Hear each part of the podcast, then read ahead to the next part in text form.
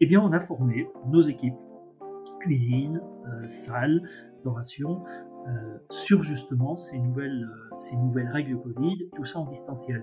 On a proposé des offres de, formation. Les gens se sont connectés, même les, plus éloignés. On sait que c'est un peu générationnel quand même, souvent cette, cette capacité à, à s'approprier le distanciel. Tout le monde s'y est mis et il fallait effectivement se former à ces outils.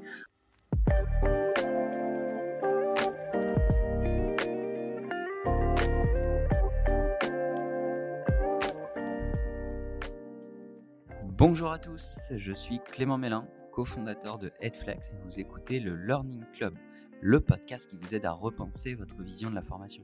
Tous les 15 jours, j'invite un ou une experte du monde de la formation et des ressources humaines pour décrypter les stratégies qui font le succès de la formation d'entreprise.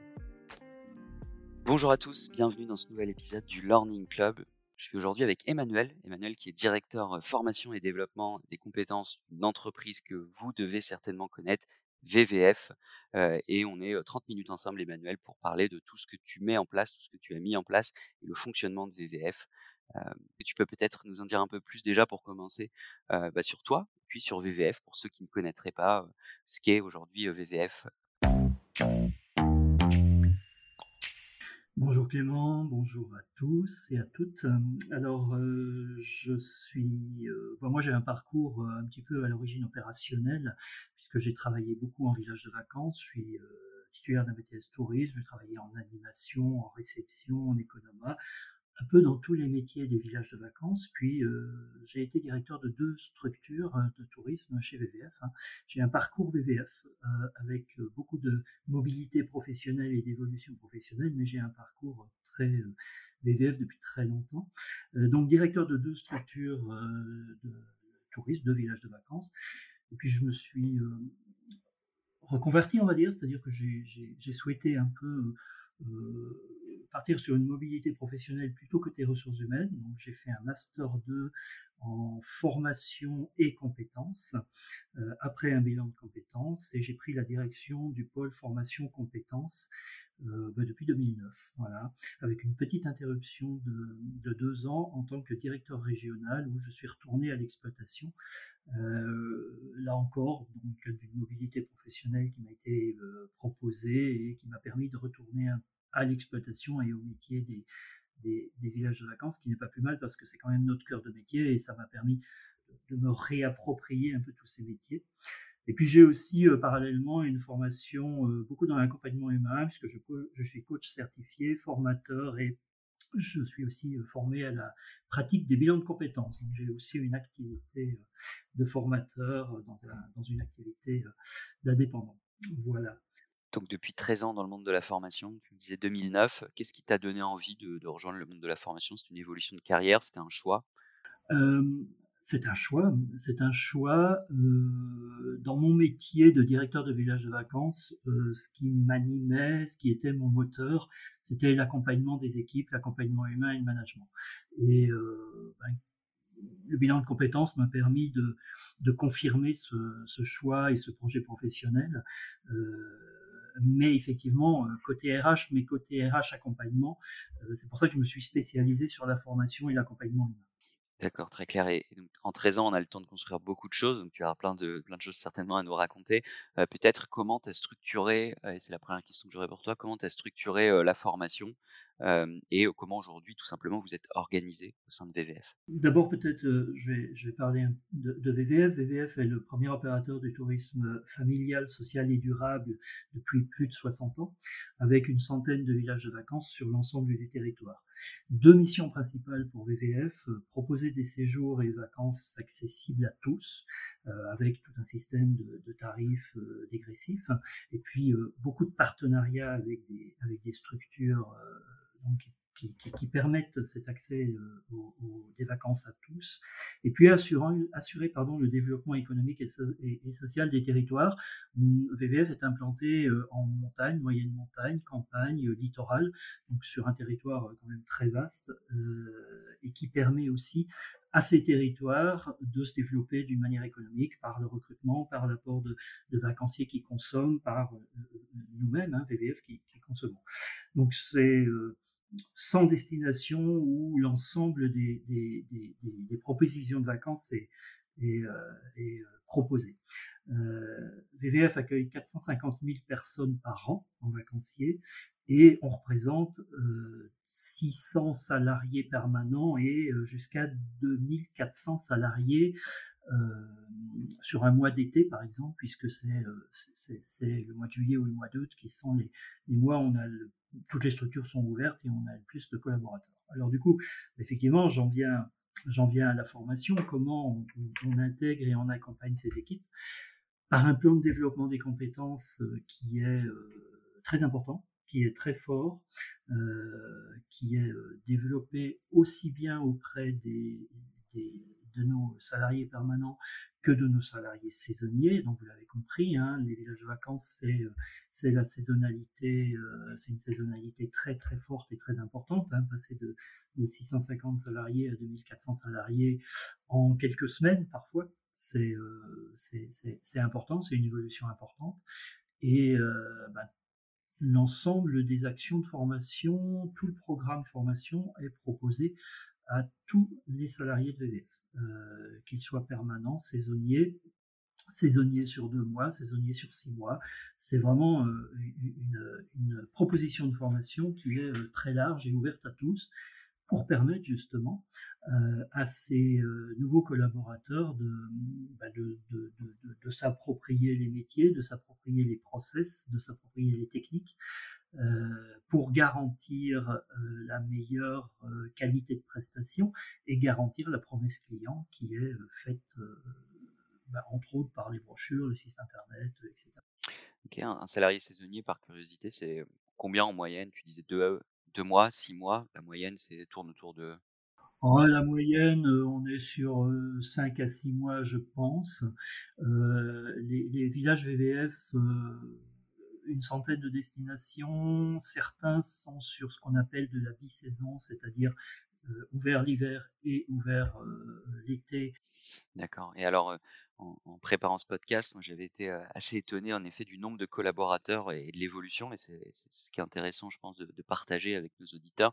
C'est justement comment tu formes si rapidement. Je vais dire un énorme enjeu, hein, aller accueillir 2000 collaborateurs de plus puisque tu disais 450 collaborateurs en CDI et 2400 en pleine saison. la formation de ces 2000 nouveaux collaborateurs, en quelque sorte, elle est structurée pour être très efficace. Et quand on parle d'onboarding, quelque chose qui est sur plusieurs semaines, qui est juste sur quelques jours, comment ça fonctionne? Ben en fait, il y, a, une offre très, très variée. Euh, on va partir du plus court, qui est la formation d'une journée, d'une demi-journée, de deux jours, sur des euh, techniques, par exemple, particulières, sur des process, sur des outils.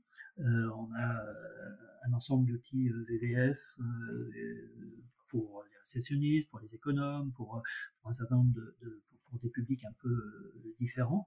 Euh, et ces formations-là, euh, ben, elles sont dispensées très souvent en distanciel sur les outils. Hein. Maintenant, on est, on est, on est, beaucoup sur du distanciel et, et on va former ces, ces, équipes et collaborateurs qui sont concernés, on va dire les utilisateurs des outils. Parfois, c'est une formation de, de, quelques heures, de 8 heures, voilà, ça suffit et ça suffit pour qu'ils soient opérationnels.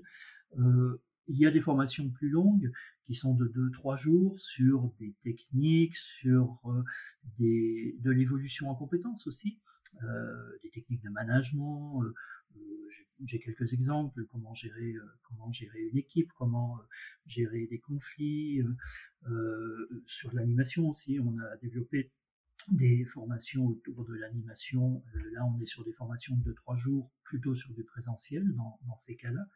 Euh, donc là, on va dire que ce sont pour les équipes qui nous rejoignent et qui ont besoin de ces, euh, de actions de formation dans le cadre de leur emploi. On est dans l'adaptation à l'emploi et, et, au poste de travail. Et puis, euh, on développe beaucoup. je passe beaucoup de temps sur la professionnalisation des équipes. Et là, on est sur des formations beaucoup plus longues, de plusieurs semaines, voire plusieurs mois. par exemple, dans le cadre des contrats d'alternance, forcément uniquement, hein, il y a d'autres financements qui nous permettent de, développer ces actions de formation, et certains, certaines d'ailleurs sont financées par l'entreprise. et là, on va professionnaliser sur des titres certifiants, sur des formations diplômantes, une partie des équipes pour leur permettre une évolution en compétences, pour leur permettre de, une, mobilité professionnelle parfois. Euh, euh, et, là, on est sur du plus long terme avec une vraie professionnalisation des équipes et VVF euh, travaille là-dessus depuis longtemps. tu l'as dit, hein, je suis à cette fonction depuis 2009.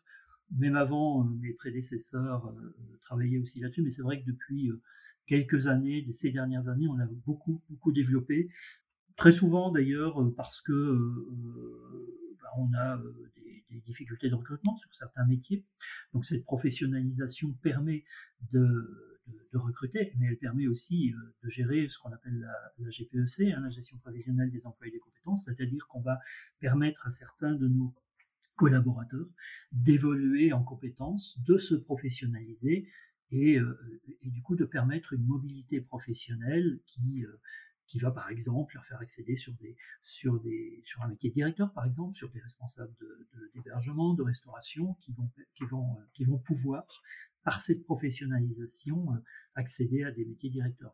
On est toujours parfois sur des postes saisonniers, ce sont toujours des contrats saisonniers, mais à qui on va proposer euh, cette professionnalisation. Puis aussi, on propose bien sûr aux, aux permanents sur d'autres axes.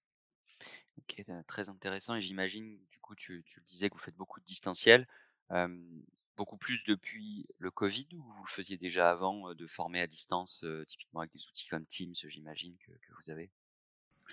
Alors effectivement, on utilise Teams, on va être honnête, hein, depuis le covid, le covid a eu des bonnes le covid a quand même, n'a pas eu que des effets négatifs.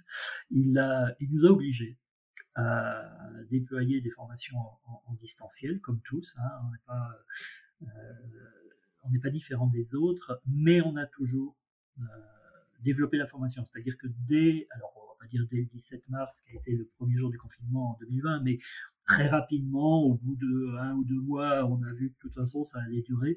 Euh, il fallait former nos équipes parce que les villages de vacances sont ouverts dès la mi-juin de mémoire 2020. Euh, donc il fallait quand même former les équipes. Alors les prestations n'étaient pas toutes mises en place, on s'en souvient. Hein. c'est vrai qu'il n'y avait pas d'animation, enfin il y avait peu d'animation. Il y avait une restauration qui était euh, plutôt en, pas, en salle, mais plutôt à emporter. Euh, et justement, ben, je vais prendre cet exemple de la restauration emportée. Nos équipes n'étaient pas, même si on faisait de la restauration emportée, hein, mais c'était quelque chose de plus ponctuel. Notre cœur de métier en restauration, c'était vraiment des gens qui viennent s'installer en salle et qui prennent de la restauration sur nos restaurants eh bien, il a fallu former les équipes de cuisine pour justement euh, euh, proposer une restauration nouvelle euh, et une offre nouvelle et beaucoup plus large et variée. La proposer effectivement à des vacanciers qui venaient en vacances parce que l'été 2020 a été un, bel été de, vacances pour, avec une, activité importante, mais avec des prestations qui ont été modifiées. Donc on a fait une proposition d'offre de, de, restauration emportée beaucoup plus large qu'on faisait les années précédentes, parce qu'on n'avait que ça à faire, à proposer de toute façon. Mais, mais il fallait aussi le faire dans le respect des normes d'hygiène euh, classiques, mais en plus dans le respect des normes d'hygiène Covid, puisqu'on sait qu'on avait des normes, de sécurité et d'hygiène beaucoup plus fortes. Eh bien, on a formé nos équipes cuisine, euh, salle, plutôt cuisine, restauration, sur justement ces nouvelles, euh, ces nouvelles règles Covid et ces nouvelles prestations et produits à emporter, et tout ça en distanciel.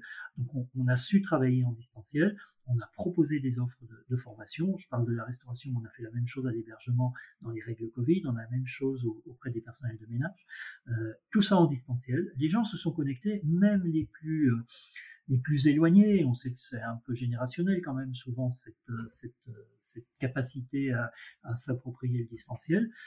Tout le monde s'y est mis parce que de toute façon, euh, personne n'avait le choix. et il fallait effectivement se, former à ces outils. On l'a aussi fait sur les outils, je parlais des outils VVF, sur l'économat, sur la gestion hôtelière. Là, on faisait que du présentiel jusqu'à présent. S'est mis au distanciel forcément et on a gardé le distanciel parce qu'en fait, le présentiel n'a aucune valeur ajoutée.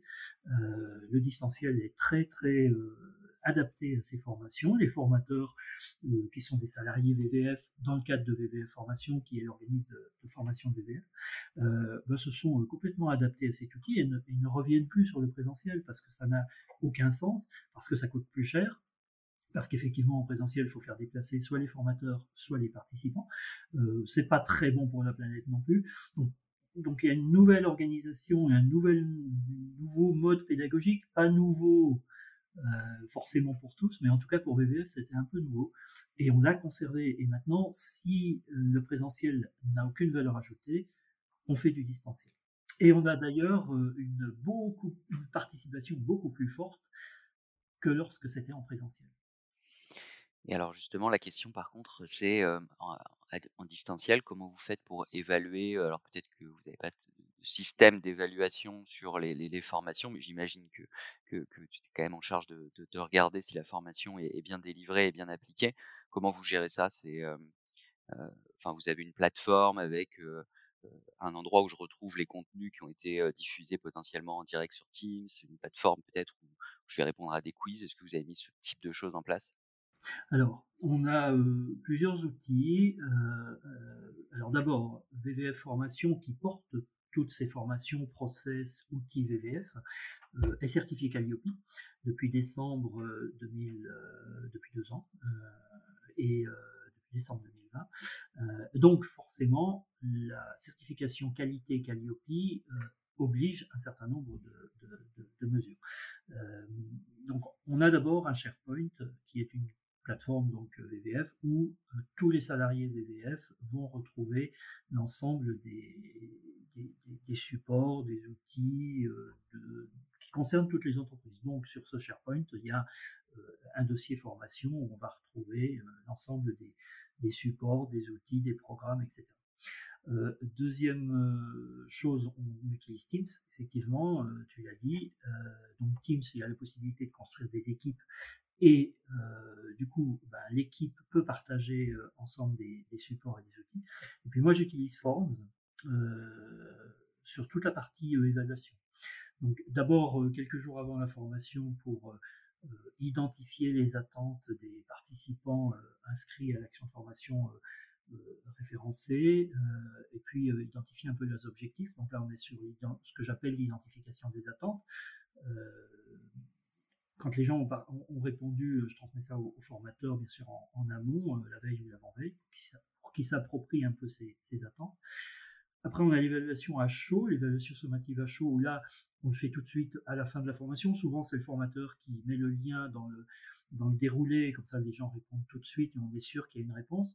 Sinon, si c'est pas possible, je l'envoie, l'envoie moi de mon côté juste après l'action de formation. Et puis, on a une évaluation sommative euh, ce qu'on appelle à froid ou au bout de six mois ou quatre mois selon, euh, selon le, poste ou selon la formation. Là, on va évaluer, ça va me permettre d'évaluer euh, la formation, mais après la, mise en, la mise en pratique et le développement des compétences suite à cette formation. Et là, ça nous permet de, de garantir effectivement bah, ce suivi de formation au bout de quelques mois de pratique. Et là, j'utilise Forms.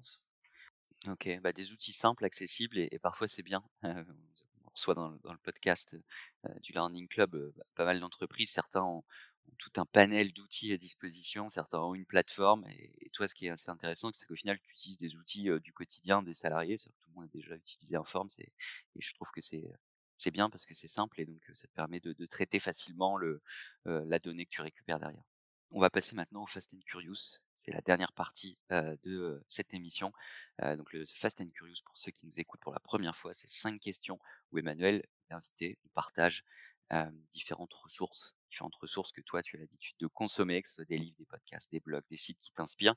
Et on mettra toutes les ressources que tu nous cites en commentaire du podcast pour ceux qui voudraient les retrouver. Et je commence avec la première question. Est-ce qu'il y a un outil de formation que tu souhaiterais nous partager aujourd'hui, Emmanuel? Oui, que j'utilise, alors que j'utilise, j'essaye de faire transmettre aux formateurs dans le cadre de, leur activité de formation, mais moi j'utilise aussi sur une activité de, formateur qui est l'apprentissage par le jeu. Euh, que j'ai découvert il y a euh, un an ou deux lors d'une formation de formateur. Euh, c'est-à-dire qu'en fait, en fait on, propose un jeu, c'est très ludique, on propose un jeu aux participants qui est en lien bien sûr et adapté à la compétence recherchée. les gens jouent, les participants jouent pendant 10 minutes, un quart d'heure, puis après on fait un débrief euh, où chacun peut s'exprimer euh, sur son vécu, sur son ressenti. Donc euh, le rôle du formateur, c'est de questionner, voilà, comment vous avez vécu ça, qu'est-ce que vous avez pu identifier, comment chacun a pu s'exprimer ou pas. Et en fait, chacun pourra s'exprimer sur la notion de compétence, la notion de compétence individuelle. Ça va aussi chercher du, du, participatif, la compétence collective, l'intelligence collective. Moi, je crois beaucoup à la compétence et à l'intelligence collective. Et je, et, c'est quelque chose que j'utilise moi de plus en plus. Euh, et ça marche. Alors, il y a certains publics, mais c'est très rare, certains publics qui sont euh, parfois euh, qui sont qui sont parfois un, peu surpris, qui jouent pas forcément le jeu, c'est le cas de le dire. Mais globalement, ça marche plutôt bien. Et alors ça s'applique pas forcément à tout, mais ça s'applique à beaucoup de choses quand même, entre autres dans le cadre des soft skills. Et, euh, je trouve que c'est euh, extrêmement intéressant, c'est très ludique et c'est très surprenant ce qui euh, ressort de cet apprentissage par le jeu. Voilà. Ok, eh bah, très intéressant. Et on va maintenant passer à la deuxième question. Est-ce que tu as un livre ou un podcast que tu écoutes ou que tu lis en ce moment, ou en tout cas qui t'a inspiré récemment? Je suis en train de lire un livre qui s'appelle La rencontre, une philosophie de Charles Pépin. Charles Pépin est un philosophe. on me l'a offert à Noël. et je trouve, alors ça a un lien plus ou moins, ça a quand même un lien, oui, effectivement, à la formation. En tout cas, ça a un lien avec l'humain, bien évidemment. Euh, et je, voilà, dans ce, livre, Charles Pépin euh, explique comment euh, la rencontre peut avoir un effet, primordial dans notre, dans notre vie, comment elle peut être influente, et du coup, changer potentiellement notre comportement ou le comportement de l'autre. Et bon, je ne vais pas rentrer dans le détail, mais euh, c'est un livre que j'ai adoré. Euh, je dis j'ai parce que j'en suis aux dernières pages. D'accord. Et ben on, le partagera aussi en, commentaire pour ceux qui voudraient aller, aller le voir. Est-ce qu'il y a un blog ou un site de la, lecture qui, t'inspire? Est-ce que je peux sortir du cadre et parler d'un film? Allez.